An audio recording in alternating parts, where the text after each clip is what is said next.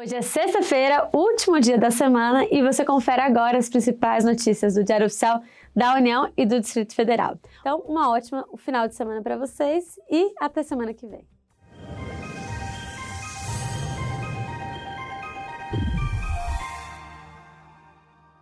Confira agora as principais notícias extraídas do Diário Oficial da União de hoje. Ministério da Infraestrutura altera normas sobre requisitos para ocupação de cargos no Departamento Nacional de Infraestrutura de Transportes, o DENIT. O texto estabelece que, para ocupar o cargo de coordenador, o profissional deve comprovar experiência mínima de três anos em atividades veiculadas à área de atuação do DENIT ou em áreas relacionadas às atribuições e competências do cargo ou função ter ocupado cargo em comissão ou função de confiança na administração pública por no mínimo dois anos ou possuir título de especialista, mestre ou doutor. Embora tradicionalmente os cargos de confiança sejam de livre nomeação, a profissionalização da administração pública vem exigindo que as nomeações sejam feitas, atendidos os elementos de confiança, entre aqueles profissionais mais capacitados. Esse esforço, porém, não pode levar à consagração da impessoalidade com a exoneração sem justificativa de servidores. O elemento fundamental desse tipo de nomeações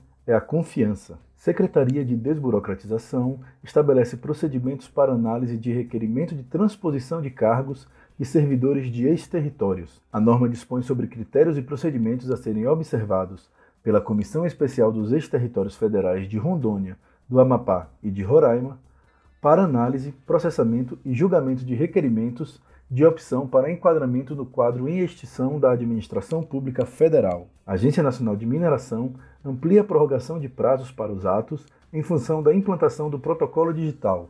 O texto estabelece que os prazos vencidos e vincendos entre 30 de setembro de 2019 até 28 de novembro deste ano serão automaticamente prorrogados até 29 de novembro de 2019. E por fim, Ministério da Justiça publica regras para concessão de financiamento para ações de capacitação e trabalho para presos. A norma refere-se às ações voltadas para a execução do projeto de implantação de oficinas produtivas permanentes no ciclo de 2019.